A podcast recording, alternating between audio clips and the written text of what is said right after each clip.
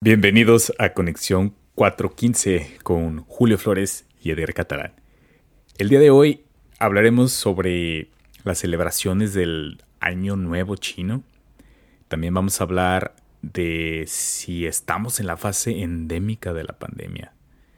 También traemos el tema de el arquitecto detrás de Google Plex, que ahora está diciendo que puede ser peligroso trabajar en una de estas oficinas de lujo. Y también hablaremos sobre los 49ers que se enfrentarán a los LA Rams, también conocidos como los Carneros, para calificar al Super Bowl de la NFL. Así que quédense con nosotros, que esto se va a poner bueno.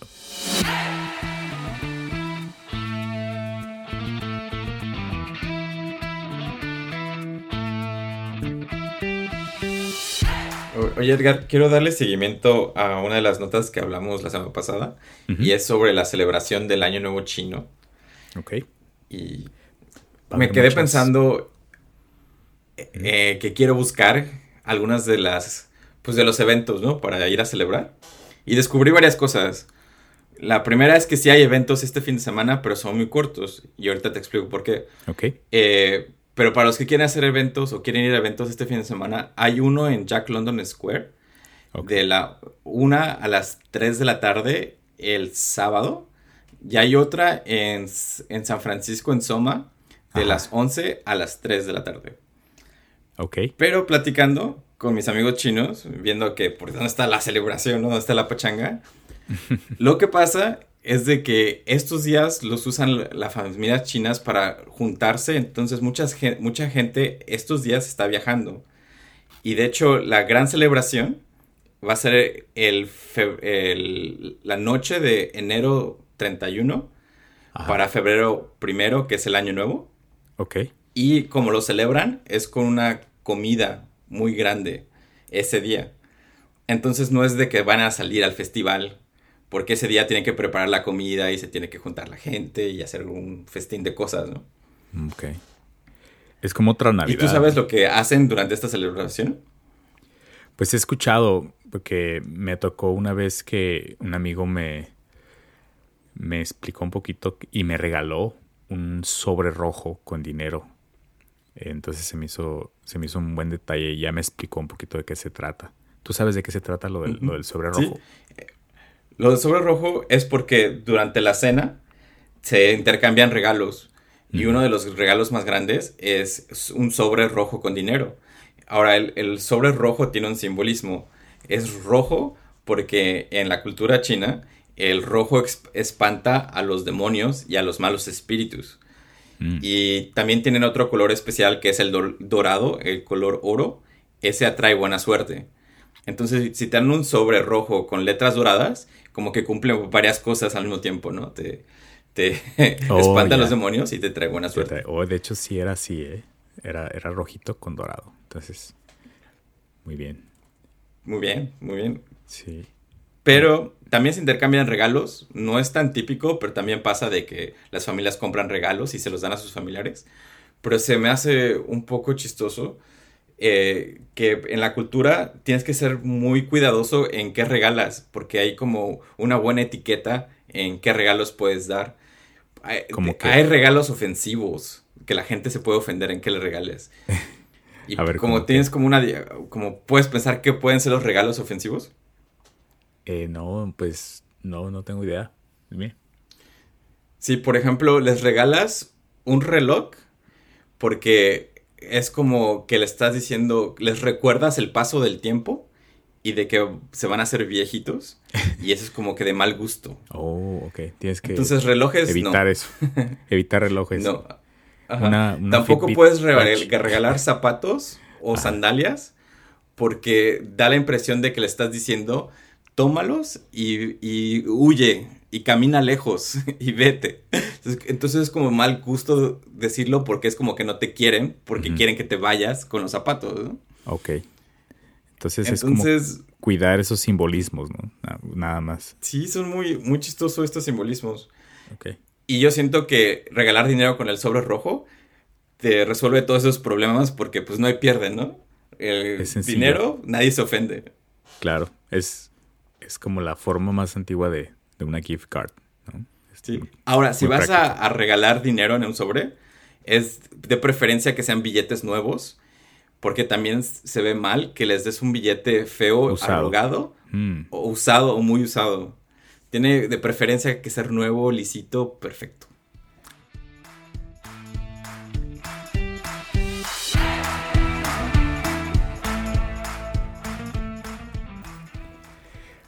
En la Universidad de California de San Francisco hay un grupo de médicos que están abogando porque se considere la pandemia en su estatus endémico. O sea que estamos tratando de, eh, bueno, lo que, lo que quieren estos médicos es de que el gobernador ah, Gavin Newsom eh, empiecen a reducir un poco las restricciones que hay en escuelas, en restaurantes, para los niños porque eh, según ellos ya pasamos a la fase endémica, eh, lo cual significa ¿Y cuál es la fase endémica? La fase endémica significa que, que ya el, virus ya no está causando las hospitalizaciones tan graves que, había al principio y que las muertes ya no son tantas, pues por el mismo efecto de que ya tenemos como una inmunidad más grande. Oh. Hay mucha gente vacunada. Por las vacunas. las vacunas. Porque ya le dio mucha gente. Exacto. Entonces eh, se está abogando para que se pase a esta nueva fase. Vamos a ver qué, qué pasa. Porque ah. es, Y lo que quieren ellos es que ya bajen un poco las restricciones, entonces. Sí, como mucha gente, ¿no? Que, lo, que ha estado queriendo que esto pase desde hace un buen tiempo. Pero ahorita pareciera que los datos, este, eh, ya, o sea, ya se ve que, tenemos esta como ah, inmunidad de, manada, ¿no? Que le llaman. O sea, que estamos logrando ya la mayoría del 80, o sea, mayor, la mayoría parte de la, de la población ya está vacunada o ya les dio. Entonces, eh, se está optando por hacer esto. ¿Cómo ves, Julio? Bien, eh, creo que había escuchado que España quería hacer lo mismo. Como España como país tiene como índices muy grandes de vacunación y ya están listos para como vivir con el virus y lo que dicen como forma endémica. Sí. Ya no va a estar presente, va a enfermar a gente, pero no va a ser tan grave como era hace un año, un año y medio, cuando no había vacunas. Sí, prácticamente la diferencia entre endemia y pandemia es que la endemia es una enfermedad que ya eh, con la que eh, cierta población tiene que aprender a vivir, que, el número de casos ya no aumenta tanto, o sea, se, mantiene más o menos constante. Si tomas como un rango de tiempo es, eh, es, un, es una constante, o sea, ya no, hay tan, ya no aumentan tanto los casos y, y, pues ya, se tiene que aprender a vivir con, con, con el virus. Con el virus. Sí. Estaba viendo que creo que España va a ser el primero y Portugal y Gran Bretaña les van a seguir. Yo creo que primero van a ver qué pasa con España y si todo sucede, todo pasa bien, van a decir, nosotros también. Sí, pues es, es, como, es como la malaria, ¿no? Que, por ejemplo, dice aquí que afecta anualmente como a 300 millones de personas en todo el mundo, mayoritariamente en los trópicos. O sea, es una enfermedad muy grave, pero ya es considerada endémica, o sea, porque está en, porque ya vivimos con ella. Ajá, ya, ya se aprendió a vivir, ya se sabe qué hacer al respecto. Entonces, este, las nuevas variantes, como el Omicron, y eh, eh, están apuntando a que pues se puede llegar a este a este estatus.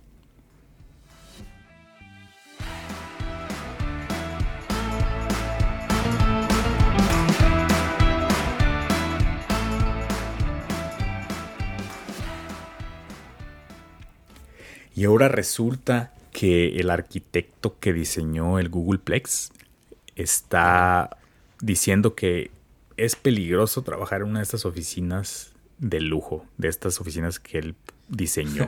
como ves, Julio. ¿Cómo que peligroso?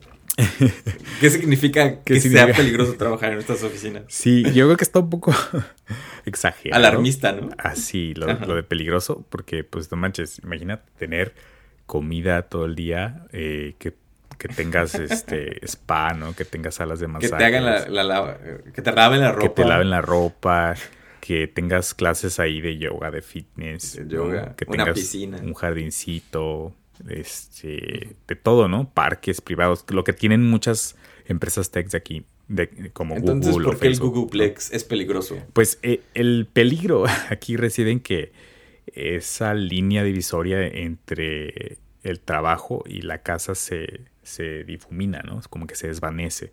Entonces hay, hay fenómenos interesantes como el que pasó hace unos años, en el que la ciudad de Mountain View, por ejemplo, em, se quejó o le puso unas restricciones a Facebook para que sus empleados no pudieran eh, recibir la comida totalmente gratuita en el campus de Facebook. ¿Por qué?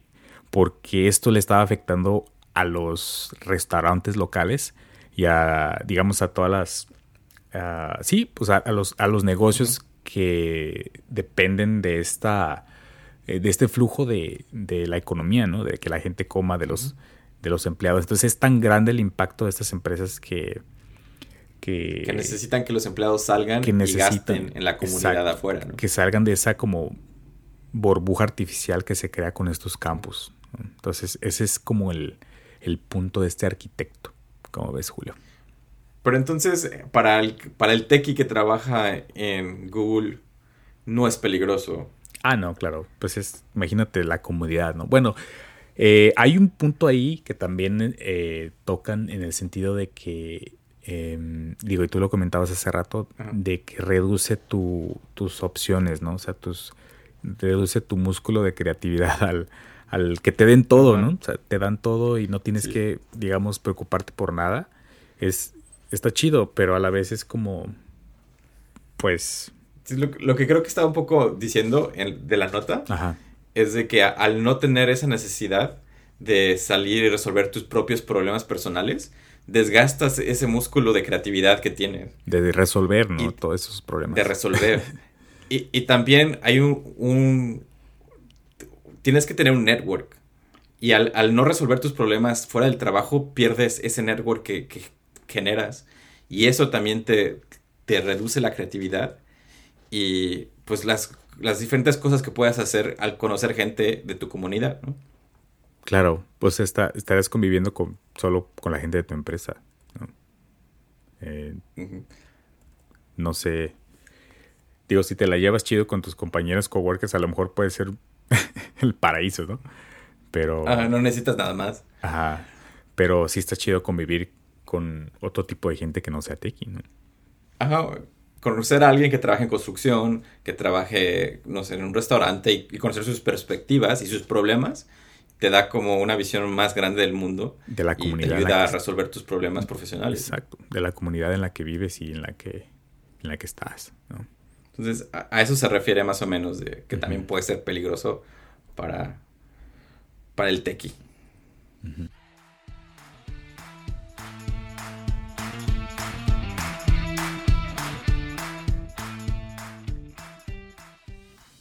Y este domingo los 49 de San Francisco se van a enfrentar a los LA Rams para calificar al Super Bowl de la NFL.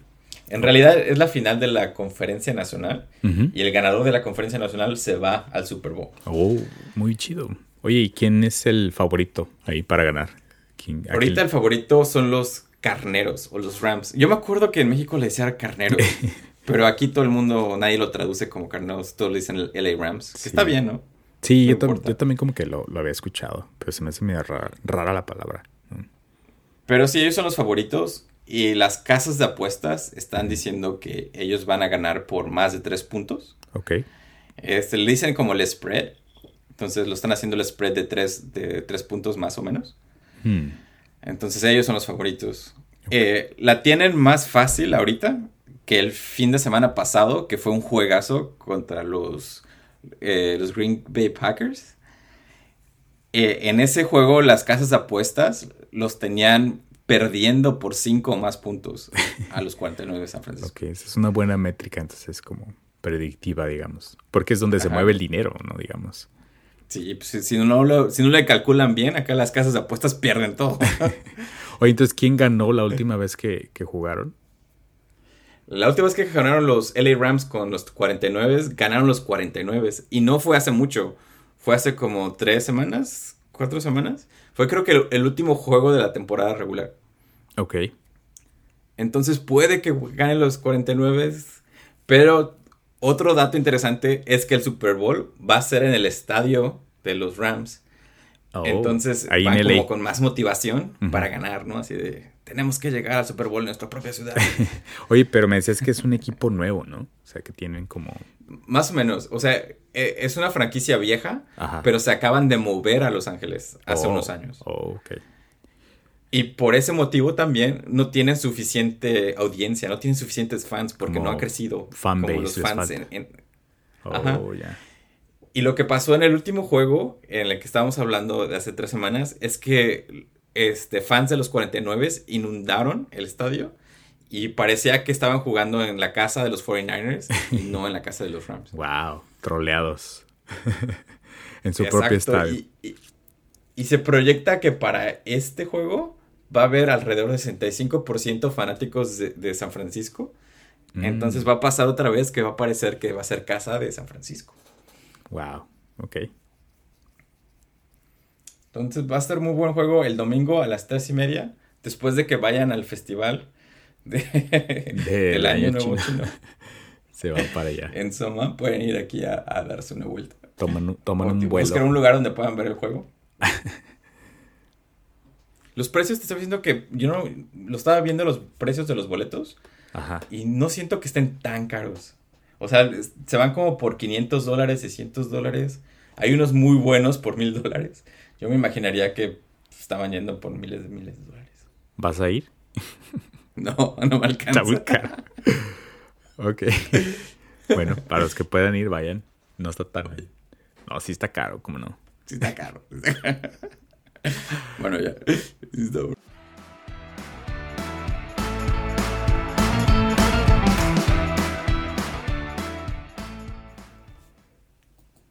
Ok, estos fueron los temas de hoy, amigos. Gracias por escucharnos. Recuerden mandarnos sus mensajes por Instagram o por la página de Linktree.